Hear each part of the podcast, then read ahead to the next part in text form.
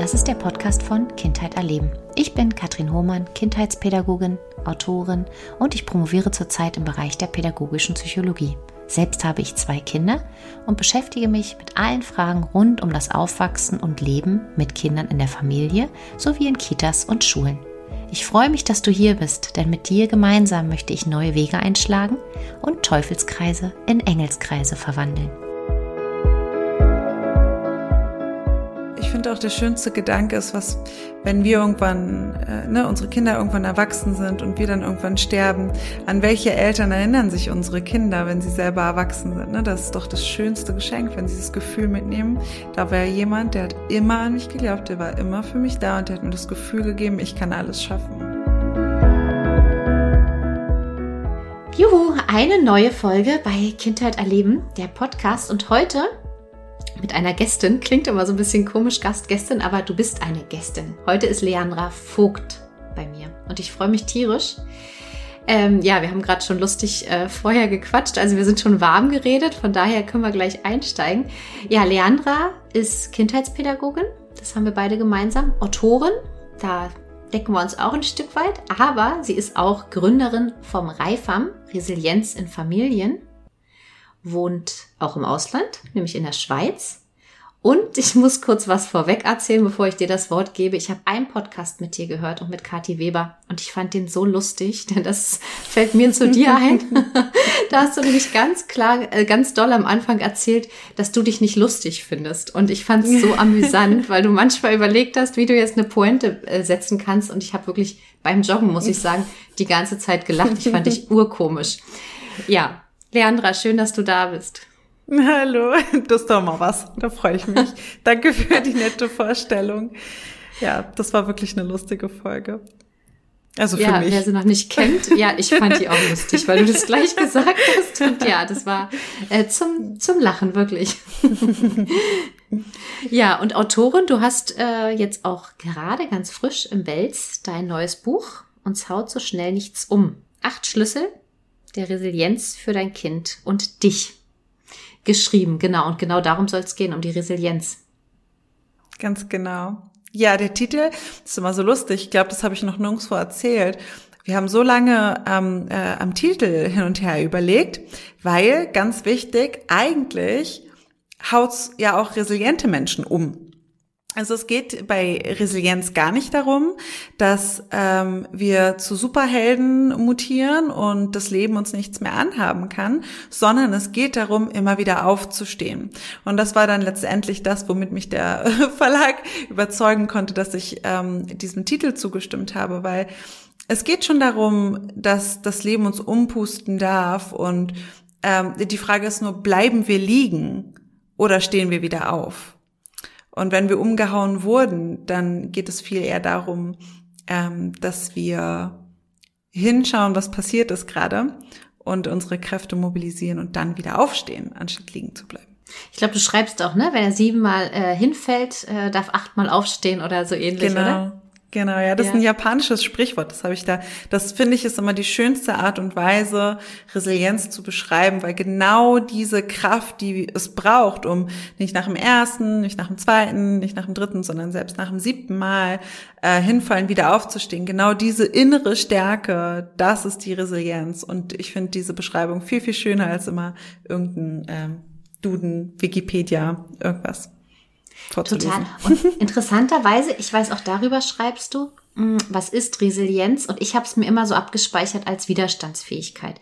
Hab aber auch für mich so klar genau dieses Hinfallen, Aufstehen und ich bin, ich, ähm, ja, ich, ich ich gucke tiefer, ich schaue, was ist passiert. Aber du sagst klar, so dieses Wort Widerstandsfähigkeit magst du eigentlich nicht so. Kann es sein? Mhm. Ja, ich mag das auch nicht. Und wenn man sich das Wort mal anguckt, also es stammt ja von resilere und äh, das kann auch übersetzt werden mit äh, flexibel, Flexibilität, äh, Sprung oder äh, zurückspringen in die alte Form.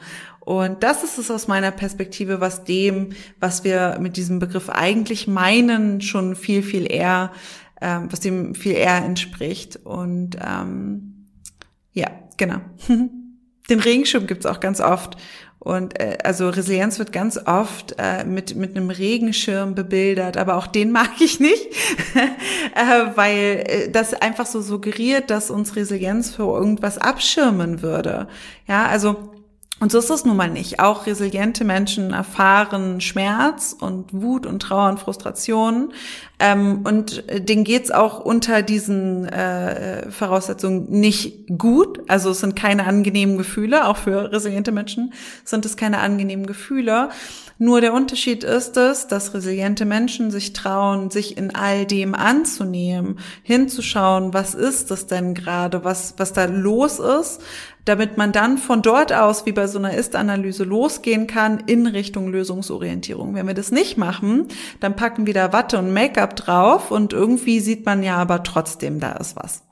Und kommt von dort aus dann natürlich nicht in Richtung Heilung will ich jetzt nicht sagen, weil es geht nicht immer um Heilung.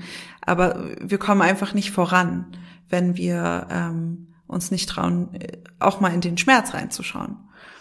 Und ich glaube, ein ganz ähm, klares Bild oder was ganz vielen geläufig ist und ich auch in meiner Kindheit lange erlebt habe, ist dieses Bild von hingefallen, aufstehen, Krone gerade rücken und sich nichts anmerken lassen. Ne? Also einfach schnell weitermachen. Und genau das sagst du ja gerade, soll es nicht sein, sondern es ist so wichtig, wieder aufzustehen, aber nicht einfach nur die Krone gerade zu rücken und zu lächeln, obwohl ich eigentlich weinen möchte, sondern ja vielmehr, wie du gerade sagst, anzunehmen und auch noch zu schauen, was da gerade passiert ist. Ja, ja. Es, ich, ich finde, es ist auch ein super schönes Bild. Also erstmal, wir wollen es natürlich alle für unsere Kinder. Ne? Wir wollen, am liebsten würden wir ihnen den Regenschirm in die Hand mitgeben, der sie vor allem bewahrt, was irgendwie schmerzhaft ist. Nur wenn wir auf unser Leben, auf unser eigenes Leben zurückschauen, so so lieb und schützend unsere Eltern äh, waren oder möglicherweise gewesen sind, irgendwas, irgendein Schmerz finden wir alle irgendwann, der nicht mehr in, in den Händen unserer Eltern liegt. Also die können uns dann nicht mehr schützen. Und genauso geht es dann auch uns als Eltern. Also dann äh, und lass es den Streit mit der besten Freundin sein, ja. Also dann ähm, haben wir unsere Kinder ausgestattet mit, äh, weiß ich nicht, ganz viel äh, tollen, äh, mit einem mit einem tollen Umfeld, haben uns darum gekümmert, dass sie in einer tollen Kita sind, die Kommunikation ist toll und dann kommt aber der große Streit, wo die Kinder irgendwie drei Tage lang nicht miteinander reden und dann ist die Frage, was was können wir dann als Eltern tun? Und was wir dann tun können, ist eben die Resilienz unserer Kinder zu stärken, damit unsere Kinder von innen heraus diese eigene innere Stärke kultiviert haben, die sie eben auch durch solche Tiefen trägt. Ähm, Genau, war, war das noch deine Frage? Jetzt habe ich ein bisschen Ja, also ich finde es jetzt ganz, nee, aber spannend, wenn wir dabei bleiben. Ich glaube, das kennt auch jeder. Eben ein kleiner Kita-Streit. Mich, äh, also ich habe ja eher noch größere Angst davor, vor dem ersten Liebeskummer meines Kindes, mm. so, ne? Also wenn sowas mm kommt, wir können uns alle erinnern, wie weh das tut. Und mm. du sagst, Regenschirm ist so das eine, aber wir wollen sie ja unterstützen, in diesen Situationen resilient zu sein und oder eine Resilienz zu entwickeln, um überhaupt wieder aufstehen zu können und sich davon jetzt nicht unterkriegen zu lassen, zu sagen, so jetzt gehe ich gar keine Freundschaft mehr ein. Was können wir denn machen? Was können wir denn machen? Mhm. Bleiben wir aber beim Kita-Streit. Äh, das Kind kommt nach Hause und sagt, oh Gott, mir tut's so weh, ich möchte am liebsten da nie wieder hingehen. Ähm, ja. Ja, also ganz interessant, der, einer der wichtigsten und grundlegendsten sogenannten Schutzfaktoren nennt man die. Das sind so die äh, wenn wir beim, bei, von, bei der Resilienz vom Immunsystem der Seele sprechen, dann sind die Schutzfaktoren sowas wie die Vitamine und Mineralien und Nährstoffe, die wir einnehmen können, damit wir uns eben stärken. Und um die Resilienz, also das Immunsystem der Kinderseelen zu stärken, ist vor allem der Schutzfaktor Beziehung extremst relevant. Und für uns als Eltern ist es super spannend, weil ähm, der gleichermaßen Risikofaktor wie auch ein Schutzfaktor sein kann. Das bedeutet, je nachdem, welche Qualität die Beziehung zwischen uns und unseren Kindern aufweist, können wir unser Kind entweder von innen heraus stärken oder wir können eben noch ein zusätzlicher Stressor sein. Und je mehr Stressoren zur gleichen Zeit auf das Kind einwirken, desto höher ist natürlich die Wahrscheinlichkeit, dass ähm, ähm, das Kind nicht resilient reagieren kann. Was wir ganz konkret tun können, äh, da möchte ich ganz gerne nochmal zum Liebeskummer zurück. Also wenn wir uns vorstellen, äh, wir, wir gehen wieder zurück in, in, den, in diese schmerzhafte Erfahrung unseres ersten Liebeskummers und stellen uns vor, wir sitzen alleine vom Fernseher mit einer Schachtel Pralinen und ähm, äh, keine Ahnung Titanic oder so. Ja, und es schmerzt einfach. Wir sind ganz allein, uns schmerzt einfach. Und wenn wir uns jetzt das Gleiche, genau das Gleiche nochmal vorstellen, wir haben den Liebeskummer und es schmerzt und wir sitzen da abends mit einer Schachtel Pralinen äh, und Titanic und neben uns sitzt aber unsere beste Freundin dann bekommt diese Herausforderung Liebeskummer einen ganz, ganz anderen Stellenwert. Und ähm, äh, jetzt stellen wir uns noch mal vor, diese beste Freundin, die hat ein offenes Ohr, die lässt es zu, dass wir traurig sind, die stellt uns äh, unsere Trauer nicht in Abrede, die sagt nicht, ach, da kommt jetzt der nächste, sondern die sagt so, oh, ich verstehe dich so gut, ja, ich bin für dich da, würdest du mir noch mal erzählen, was was genau passiert ist? Oder einfach die Hand hält, während äh, Kate und äh, wie heißt der? Ja, sich küssen. Jack, Jack heißt der. Während äh, Kate Winslet und ah nee, warte, jetzt habe ich es vermischt. Na egal. Ja, wir aber die, alle, ja, wer gemeint haben die Bilder ist. im Kopf. Genau. Sie küssen sich und wir Schmerz, wir haben diesen Schmerz. Ja, und dann ist da jemand, der äh, an unserer Seite ist und ähm, für uns da ist. Das bekommt einen ganz anderen Stellenwert. Wenn also unser Kind aus, der, äh, aus dem Kindergarten nach Hause kommt und diesen riesen Streit hat mit der besten Freundin und weiß, zu Hause ist jemand, dem kann ich alles erzählen. Da bin ich gesehen in all meinen Gefühlen. Ich werde nicht abgewertet. Es wird mir auch nicht abgeredet. Es ist okay, wenn man traurig ist. Das darf sein. Und äh, vielleicht ist dann diese Person auch noch für mich da und unterstützt mich dabei, mögliche Lösungen zu finden zu erforschen, welche Anteile wer am Streit hatte. Ja, da sind wir bei dem Schutzfaktor Eigenverantwortung. Ja, raus aus der Opferhaltung hin zu, hm, was habe ich bewirkt bei meinem Gegenüber? Was hätte es gebraucht? Was kann ich bewirken, um jetzt äh, Richtung in Richtung Lösung zu kommen? Wenn das Kind ein solches Netz hat von Beziehungen zu Hause. Und das müssen gar nicht immer die Eltern sein. Es kann auch die Oma sein oder ähm, äh, keine Ahnung, dann geht das Kind regelmäßig zur Physiotherapie und dann ist es die Physiotherapeutin. Jeder Mensch, jeder erwachsene Mensch, der in Beziehung zu einem Kind steht, kann ein enormer Schutzfaktor sein, wenn die Beziehung geprägt ist von Verlässlichkeit, Sicherheit äh, und Augenhöhe, dann ist es ein riesengroßer Schutzfaktor. Und ähm, genau wie das so ist, für, für tolle Beziehungen gibt es keine Rezepte, aber es gibt sicherlich, und das wissen wir ja wissen wahrscheinlich alle, die deinen Podcast hören, ja, äh, eine Beziehung auf Augenhöhe. Da gibt es natürlich einfach gewisse, ähm, na, ich will jetzt nicht Leitlinien sagen, das klingt so hart. Aber Sicherheiten, aber ne? Einfach bestimmte, genau, ja, mh. bestimmte Haltungen und Perspektiven, mhm. die es eben beispielsweise in einer autoritären Erziehung nicht gibt. Ja, die gibt es dann in der in der autoritativen oder bindungsorientierten oder äh, demokratischen, nennt man es ja auch mhm. oft, Erziehung. Genau. Also ganz wichtig, die Schutzfaktoren ganz genau im Blick zu halten, behalten, die du gerade ähm, genannt hast. Äh, du schreibst dazu auch, Akzeptanz bedeutet nicht, in die Opferrolle zu gehen, sondern den Mut aufzubringen, durch den Schmerz hindurchzugehen, um die Ursache zu finden. Und das ist, glaube ich, was, was vielen Eltern auch schwerfällt und auch Fachkräfte in der Kita diesen Schmerz da durchzugehen, sondern wir sind halt schnell Voll. dabei. Du sagst auch gerade die Pralinschachtel. Das ist ja auch schon ja. so eine kleine Strategie. Bei dem anderen ist es ein Glas Wein. Bei, äh, ja. ne? Also klar, so, ja. so diese Strategie, die wir uns äh, schneller mal holen, um uns darf ja auch sein, aber das zu erkennen, ah, ich mache das gerade, weil ich meine, mir geht's dadurch ein bisschen besser und ich will damit meinen Schmerz ein bisschen lindern, aber letztlich genau braucht's dieses Sehen und ähm, ja, dieses Hindurchgehen. Und du sagtest vorhin auch, dann kann Heilung und dann vielleicht nicht Heilung, aber überhaupt eine, eine Stärkung vollzogen werden. Ja. Dann hast du noch, äh, ja, ja, und sag du? Ja, ja, ich wollte auch, ich finde, es geht auch gar nicht, oder wir müssen auch immer gar nicht danach streben, dass es uns irgendwie leicht fällt. Ja, also es muss uns nicht leicht fällen, durch den Schmerz zu gehen. Ähm, äh, und ich glaube auch nicht, dass äh, dass es irgendein Konzept gibt, das uns, also das würde ja bedeuten, dass wir nicht mehr fühlen. wenn es uns leicht fallen würde, durch den Schmerz zu gehen. Das ist nicht leicht. Und es geht auch gar nicht darum, dass es leicht ist. Die Frage ist nur, was bringt uns voran? Und dann kann man sich fragen, was, was ist langfristig schmerzhafter? Äh, Im Leid zu verharren oder einmal in, in Achtsamkeit mit Offenheit für all das, was das Leben uns gerade bringt, durch den Schmerz hindurchzugehen und sich zu fragen, okay, was mache ich jetzt damit? Mm.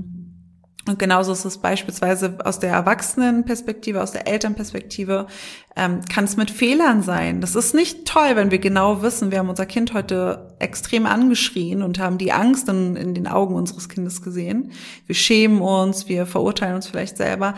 Ähm, das ist nicht schön, sich da nochmal hinzusetzen und dann nochmal genau aufzuschreiben, was wir da gesagt haben, was da passiert ist und wie unser Kind sich wohl wirklich gefühlt hat. Das ist, schön ist das nicht. Aber schön ist es auch nicht, wenn wir so tun, als wäre nichts passiert und äh, sich diese automatisierte Reaktion von uns immer und immer wieder wiederholt. Das ist auch nicht schön. Und das liegt in unserer Hand zu entscheiden, wie wir mit unseren Fehlern und mit den Herausforderungen des Lebens umgehen möchten. Und die Resilienz bietet einfach ein ganz, ganz tolles Konzept. Ähm, und wir übrigens bei Reifam mit dem Acht-Schlüssel-Konzept ein ganz ähm, präzises ähm, Konzept, ich nenne es immer gerne Klettergerüst, wo wir immer gucken können, was braucht das für uns gerade, nochmal eine Stufe zurück, gehen wir schon eine Stufe vor, aber wir haben etwas, wo wir uns dran festhalten können. Das kann eben dann, wenn, wenn, wenn das Leben stürmt, ganz, ganz äh, hilfreich sein. Aber es geht nicht darum, dass es leicht ist. Klar, und jeder, der einen Liebeskummer erlebt hat, ich denke, jeder schon mhm. weiß, äh, es vergeht. Das nächste Mal trotzdem wieder ähnlich schmerzhaft und trotzdem verlieben wir uns wieder neu im besten Falle und gehen wieder neue Beziehungen ein. Und jetzt haben wir viel über die Schutzfaktoren gesprochen, aber auch gleichzeitig über die Risikofaktoren. Und wir sind natürlich bemüht, unseren Kindern so wenig wie möglich mitzugeben oder es so schwach wie möglich äh, die Risikofaktoren zu halten. Aber ich kann mir vorstellen, der Blick dahin, selbst zu schauen, welche Risikofaktoren ich denn erlebt habe, einfach um das zu wissen, um es nicht einfach wieder abzudecken und so zu tun, als wäre da nichts, sondern sich auch diesem Schmerz zu stellen, um diesen nicht zu wiederholen. Du sprachst gerade von mhm. diesen Mustern. Ne? Mhm. Ähm, du hast schon ein paar Risikofaktoren angesprochen. Fallen dir noch welche ein, die so klassisch sind? Mhm. Ja, es gibt also ähm, es gibt aus der Resilienzforschung haben sich so ein paar äh, definiert. Ich persönlich jetzt von würde jetzt ganz persönlich auch sagen, grundsätzlich sind das so die Dinge, von denen wir wissen, die sind nicht toll. Ne? Ähm, das ist sowas wie äh, chronische familiäre Disharmonie, lauter Streit, der wirklich, also destruktiver Streit, den das Kind ständig mitbekommt, ausgesetzt ist, das Gefühl der Machtlosigkeit, chronische Armut, ja, die stark einschränkt, die Sorgen der Eltern, ähm, äh, äh, ja auch ein niedriges Bildungsniveau oder auch ein ähm, äh, Umfeld sozialer Brennpunkt, das können äh, Risikofaktoren sein. Das ist ganz, ganz wichtig aus meiner Sicht auch noch dazu zu sagen. Ja, wenn, wenn jetzt äh, jemand zuhört und denkt so, shit, ja, wir streiten ziemlich oft zu Hause. Das bedeutet nicht immer zwangsläufig, dass das auch als äh, Risikofaktor wirkt, sondern es kommt drauf an, es kommt auf die Dauer der Belastung drauf an, es kommt auf die Anhäufung der Belastungen drauf an. Wenn das Kind jetzt auch noch gleichzeitig gerade eine Eingewöhnung erlebt und dann die Oma gestorben ist, ja, dann ist der ständige Streit der Eltern vielleicht ein bisschen ähm, äh, kann aggressiver wirken quasi auf die Resilienzfähigkeit, als wenn äh, gerade das Kind überall sonst ganz viel Sicherheit erfährt. Ähm, und es kommt natürlich auch auf die subjektive Wahrnehmung an. Also wie bewertet das Kind selber diesen Stressoren oder Risikofaktor? Also ähm, wenn wir uns zwei Geschwister angucken, Geschwisterkinder, dessen Eltern sich ständig streiten und dann trennen sich die Eltern. Das eine Kind ist total erleichtert, weil dieser ständige Streit einfach eine wahnsinnig große Belastung war. Und das andere Kind leidet jetzt aber ganz doll unter diesem Schmerz der Trennung, weil das äh, für sich eigentlich äh, ganz klar abgrenzen konnte, hat nichts mit mir zu tun, der Streit, und ist okay für mich, aber ich vermisse jetzt ganz doll, je nachdem, den Papa oder die Mama, wie auch immer das Modell dann aussieht. Ähm, Genau, also ähm, ich finde es auf der einen Seite ganz, ganz wichtig, äh, sich bewusst zu machen, dass nicht alles, was jetzt irgendwie aus der Forschung definiert ist als möglicher Risikofaktor, ja, das ist uns jetzt, dass wir, da müssen wir jetzt nicht dran verzweifeln, wenn es da ist, aber gleichzeitig auch, ne, natürlich haben wir einen Schutzauftrag und natürlich ist es auch für uns selber sinnvoll, dass wenn wir bemerken, ah, okay, es gibt so zwei, drei Risikofaktoren in unserem Leben, dass wir da bewusst hinschauen und sehen, ah ja, krass, okay, da lohnt es sich jetzt gerade für uns mal anzusetzen, hinzuschauen, wie wir uns ähm, äh, entlasten können in, in unserem Familienleben. Und ähm, das kann auch eine total schöne Erfahrung sein, weil wenn man dann merkt, okay, da waren super viele, also es war bei mir beispielsweise im Studium der Fall, da haben wir, das war für mich so das erste Mal, dass ich so richtig bewusst meine Kindheit reflektiert habe und ich habe entdeckt, Risikofaktor, Risikofaktor, Risikofaktor und habe aber bemerkt, krass, ich habe die als Kind ähm, gar nicht so, also es war schon nicht angenehm, aber es war für mich äh, etwas, woran andere vielleicht zerbrochen werden, hat mich jetzt nicht weiter tangiert, sage ich mal. Und das war auch eine super, super schöne Erfahrung. Und auch da lohnt sich das einfach mal, ähm, sich zu trauen, hinzugucken, was, was war da und gleichzeitig auch die Erfahrung zu machen, ja, ich, ich auch da bin ich durchgekommen. Das ist die Selbstwirksamkeit. Ja, ich habe eine positive Erfahrung gemacht. Ich habe es bewältigt. Ähm, genau, Vielleicht also bei der Resilienz ja. Ein paar Pralinen. Ich musste gerade an die Pralinschachtel denken, so vielleicht das eine oder ja. andere Mal mit einem großen Stück Schokolade. Nein, aber klar, so dann auch stolz darauf zu sein und zu merken, hey, irgendwie bin ich da durchgekommen und ich habe das nächste ja. Mal gar nicht mehr so eine Angst davor, weil irgendwie kenne ich das Gefühl schon. Ja, und vor allem kenne ich mich. Ich weiß, was ich für Stärken habe und ich weiß, was für, äh, dass ich eine innere Kraft habe und ich weiß vielleicht auch, welche Ressourcen ich das letzte Mal angezapft habe, die mir helfen konnten und ich weiß vielleicht auch, welches keine Ressourcen waren, um die ich jetzt dieses Mal einen Bogen mache ähm, oder von denen ich mich auch befreie und loslasse. Ähm, genau, also und hier ganz wichtig, es geht äh, jetzt äh, ich möchte nicht dazu verleiten, dass wir jetzt alle äh, denken, ach cool, dann erprobt sich mein Kind jetzt einfach ganz häufig darin, schlechte Erfahrungen zu machen und es kommt da schon durch und dann, ja, also es geht, das ist ja der Gedanke der Abhärtung und genau das ist es nicht, ähm, was unsere Kinder stark macht. Wenn wir jetzt äh, lauter ähm, äh, herausfordernde Situation für unser Kind künstlich erzeugen und unser Kind die Erfahrung macht, wir sind diejenigen, die, die es da reinschubst, ja.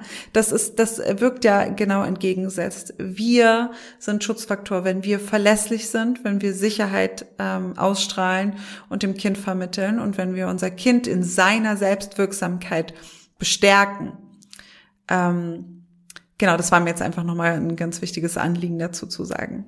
Hm. Ja, du schreibst ja auch Resilienz beruht grundlegend auf Beziehung. Ich finde, das ist so ein schöner mhm. Satz, der, mhm. der das so schön untermauert. Und trotzdem, so habe ich dich jetzt verstanden, gibt es Situationen im Leben, wo wir denken, Mist, jetzt ist jemand gestorben oder jetzt naht die Trennung und wir entscheiden uns, ähm, eben diesen Weg zu gehen, nicht die Angst davor zu haben, dass das Kind nicht wieder aufsteht, dass es dadurch ähm, zu viel Schaden erleidet, sondern eben zu schauen, okay, das ist jetzt der Weg und ich schaue, wie ich durch Schutzfaktoren ähm, bestenfalls bestmöglich das Kind stark mache und darin begleite, begleite diese Situation, ja, zu überstehen, zu, durchzustehen, zu erleben.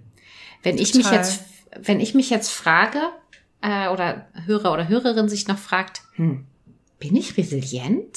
Gibt es da irgendwie so, so ein Checkbogen oder irgendwas? Oder kann man auch resilient äh, gewesen sein und ist es jetzt nicht mehr? Oder mhm. ja, wie ist das? Also, wann kann, wann kann ich davon sprechen, zu sagen, ich fühle mich resilient? Mhm.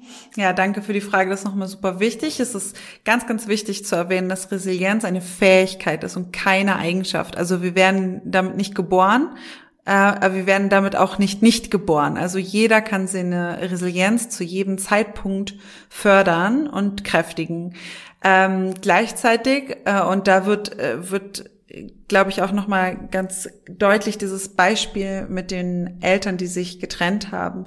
Resilienz ist ein dynamischer Prozess. Das heißt, da, wo wir einmal resilient reagiert haben, es, es bedeutet nicht unbedingt, dass wir jetzt gegen jede Herausforderung gefeilt sind. Ja, also das Kind, was diese ähm, Herausforderungen, Elternstreit für sich eigentlich positiv sogar be bewertet hat, weil der Streit endlich aufhört. Ja, das könnte jetzt äh, im nächsten Moment könnte dann der Hund sterben und das wäre ein ganz schrecklicher Verlust, der kaum zu bewältigen ist für das Kind. Also ähm, es ist ganz wichtig dazu zu sagen, nein, wir können nicht einfach so äh, jemanden angucken und sagen, ja, das ist ein resilienter Mensch, ähm, dem kann nichts anhaben. Dazu ist, sind erstens die Herausforderungen, die wir erleben, viel zu individuell und auch die äh, Lebensumstände, in denen wir uns befinden. Was wir aber in der Hand haben, ist, wie viele Ressourcen wir selber gerade zur Verfügung haben. Und äh, da gibt es äh, ganz, ganz viele tolle Übungen. Ähm, äh, und da lohnt es sich einfach wirklich, sich hinzusetzen und sich selber den Raum zu schenken und sich einfach mal zu fragen, wie geht's mir gerade? Was ist es gerade, was mich stärkt in meinem Alltag? Wonach habe ich Energie?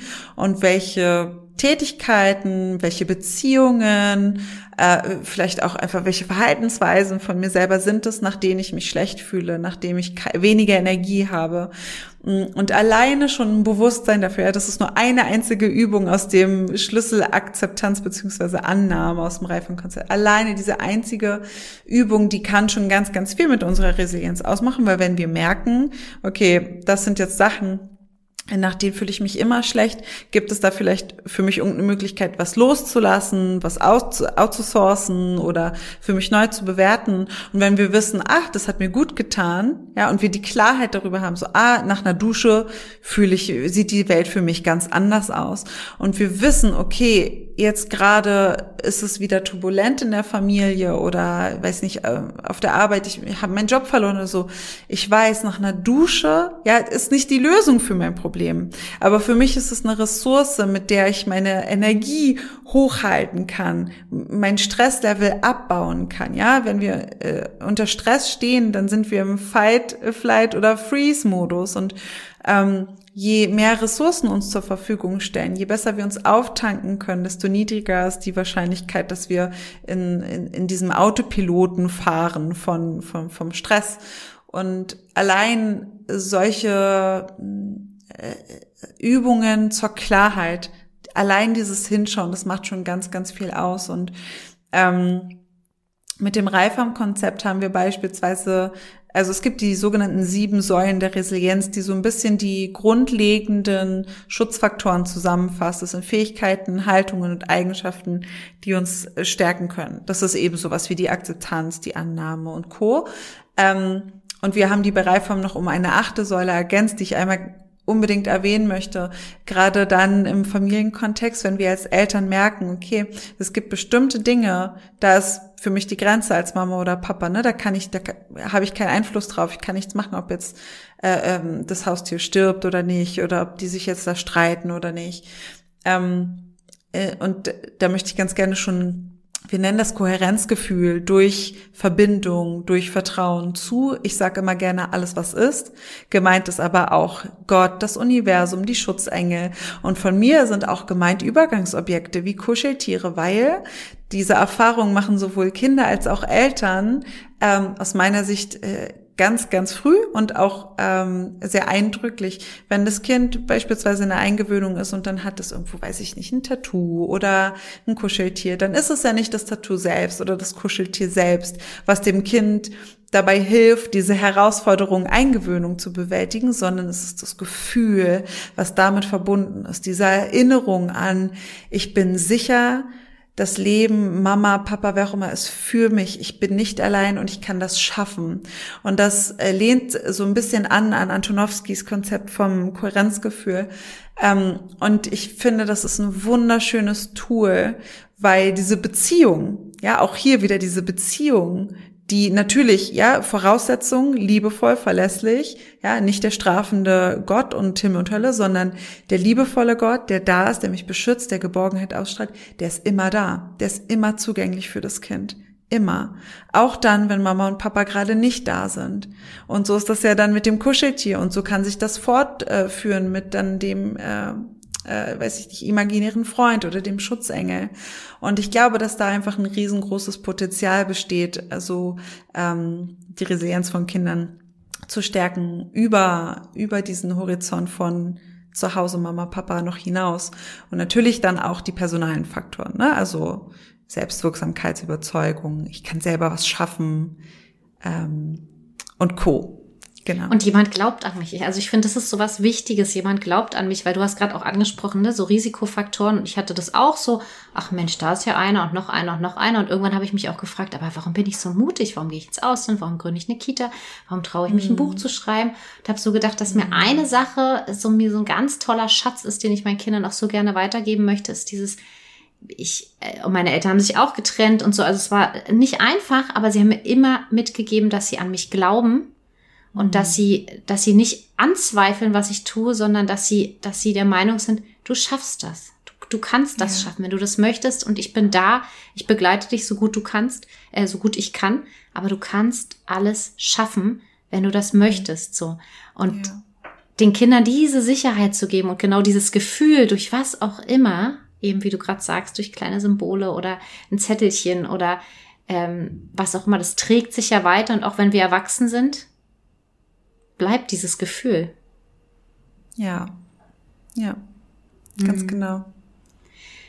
Das ich ist auch das Schönste. Ja. Oh, sorry. Nee, gerne. Also ich finde auch der schönste Gedanke ist, was, wenn wir irgendwann, äh, ne, unsere Kinder irgendwann erwachsen sind und wir dann irgendwann sterben, an welche Eltern erinnern sich unsere Kinder, wenn sie selber erwachsen sind? Ne? Das ist doch das schönste Geschenk, wenn sie das Gefühl mitnehmen. Da war jemand, der hat immer an mich geglaubt, der war immer für mich da und der hat mir das Gefühl gegeben, ich kann alles schaffen.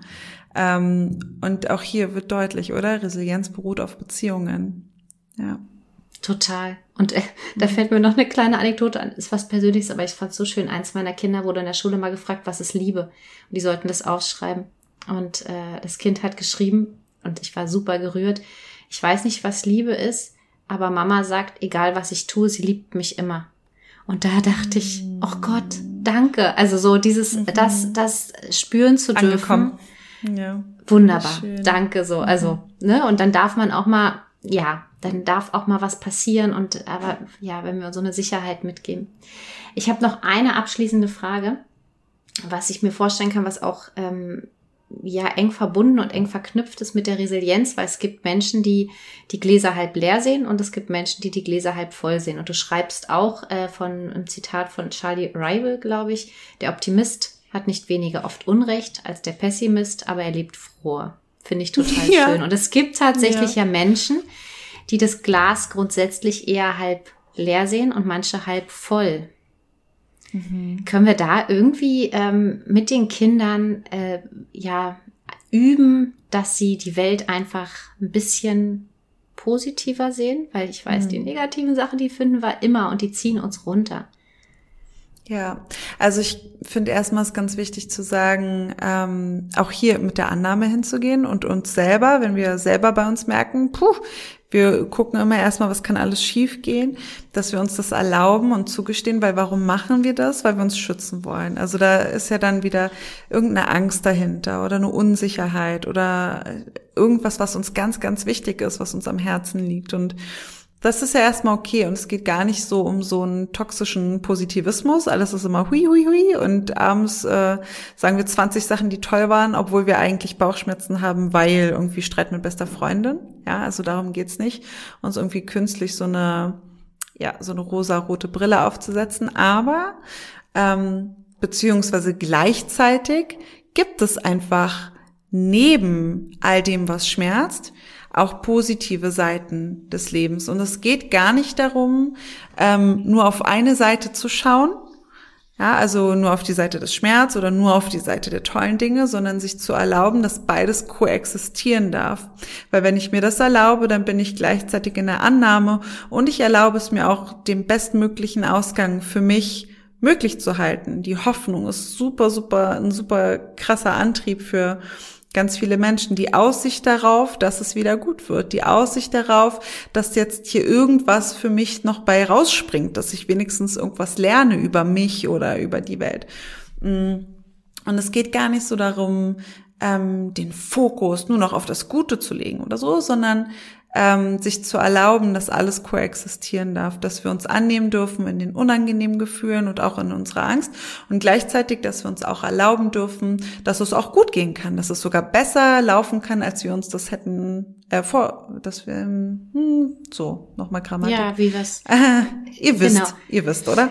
Genau und auch wahrscheinlich zu akzeptieren, dass es Menschen gibt, die eher positiver und eher, also es ist ja einfach auch so, ne, die eher mit einem bisschen optimistischerem Gemüt äh, geboren werden und andere, die ähm, ja das Leben schneller das Das weiß ich ehrlich gesagt gar nicht. Ja, ob also wir damit, das, das wäre mal interessant, ist, ob ja, ja, geboren Deswegen dachte ich gerade, das wäre ah. noch mal was, aber das kann ich auch noch mal nachrecherchieren. Aber mhm. wir werden, also es, ja, also es ist so eine Veranlagung genauso wie das Temperament. Mhm, ah, spannend. spannend. Ja. Siehst Super. du, genau da ja? wäre es wieder, sorry, da muss ich jetzt noch mal, ja, muss ich jetzt ja. noch mal, aber weißt du, ähm, da wäre es doch genau da, wie fern von Augenhöhe und Bindungsorientierung wären wir, wenn wir dann einem Kind, was eben dieses, ich sage jetzt mal, dieses Temperament eher pessimistisch hat, dem das absprechen wollen und es ständig dazu ähm, äh, äh, ein, es ständig einfordern, jetzt die tollen Dinge zu sagen, wenn es aber vielleicht einfach gerade für sich im Entwicklungsstand, wo auch immer es gerade ist, braucht, das gefällt mir nicht, weil es ist ja auch ganz wichtig im, im Sinne der Selbstwirksamkeit von sich selber zu wissen, welche Dinge uns herausfordern, was uns nicht gefällt, wo unsere Grenzen liegen. Ähm, Genau. Aber wir, ich mache eben auch häufig die Erfahrung, dass wir als Eltern so ängstlich sind oder dass wir uns alles so schwarz malen oder auch so streng mit uns selber sind. Und ähm, hier äh, finde ich es einfach eine ganz wichtige Einladung, auch in unseren Fehlern, die wir als Eltern machen, auch in den Tagen, die nicht so toll laufen innerhalb der Familie, äh, koexistieren gleichzeitig ganz, ganz viele tolle ähm, Momente und es lohnt sich dahin zu schauen und sich zu fragen, was war daran toll? Können wir das öfter machen? Wenn ja, wie? Genau. Mhm. Ja, das ist schön. Also den Blick zum einen kann man, den kann man schon so ein bisschen ähm, schulen. Ne? So zum Beispiel ist ja auch mhm. erwiesen mit dem Dankbarkeitstagebuch, dass ja, wir da öfter einen ja. Blick drauf werfen und äh, ich tatsächlich ähm, schaue das nämlich auch bei meinen Kindern öfter, dass wir auch gucken, wenn wir mal so eine Meckerrunde hatten, auch zu schauen, aber was war denn trotzdem toll? Ja, und sich ja. auch das zu fragen. Aber ja, die Annahme. Du sagst nochmal ganz klar und dick unterstrichen, anzunehmen, wie es ist und die Individualität eines jeden auch einfach anzuerkennen und zu sein zu lassen und da zu sein und aufzufangen. Mhm. Ja, ich glaube, das ist der erste Schritt einfach in Richtung, in Richtung innerer Stärke von allen. Mhm. Dass wir uns endlich mal so nehmen, wie wir sind und nicht immer irgendwas werden müssen ständig. Und immer fröhlich sein müssen, ne? Das ist ja auch ja. das. Ich bin ja auch so ein Fan genau. von der Wut, weil, ja, die darf ja, eben auch einfach, genau. die darf einfach sein, so. Ja, genau. genau. Genau. Wer äh, mehr zu dir erfahren möchte, ich weiß, auf alle Fälle können Sie dein Buch lesen. Uns haut so schnell nichts um, im Welz Verlag erschienen. Dann hast du erwähnt äh, das Reifam-Konzept. Ja. Und wo findet man dich? Wir verlinken es, aber ja, Leandra Vogt, einfach googeln, aber. Ja, am besten ähm, kommt ihr auf www.reifam.org also R-E-I-F-A-M, das steht für Resilienz in Familien. Und da wird sich jetzt alles zusammenfinden, was es bisher von mir gab. Da findet man die Bücher, da findet man unseren Podcast, Stark, Stärker Familie heißt der. Da findet man unsere Kurse und man findet jetzt auch ganz bald wieder die Möglichkeit zur Anmeldung zur Ausbildung, zum Reifam Coach, wo man selber lernen kann, wie man erstens in der Selbsterfahrung sich selber und seine Familie langfristig stärken kann und auch wie wir die Resilienzförderung in die Familien selber tragen können, wenn wir das dann gerne möchten. Und die Ausbildung ist für Fachkräfte und, also du machst es gemeinsam für mhm. Eltern, Familien, mhm. Fachkräfte oder ähm, mhm. nochmal voneinander? Es ist eine kombinierte, es ist eine kombinierte Coach- und Trainerausbildung, die ist schon sehr, sehr grundlegend. Es kommt natürlich immer darauf an, was du danach machen möchtest.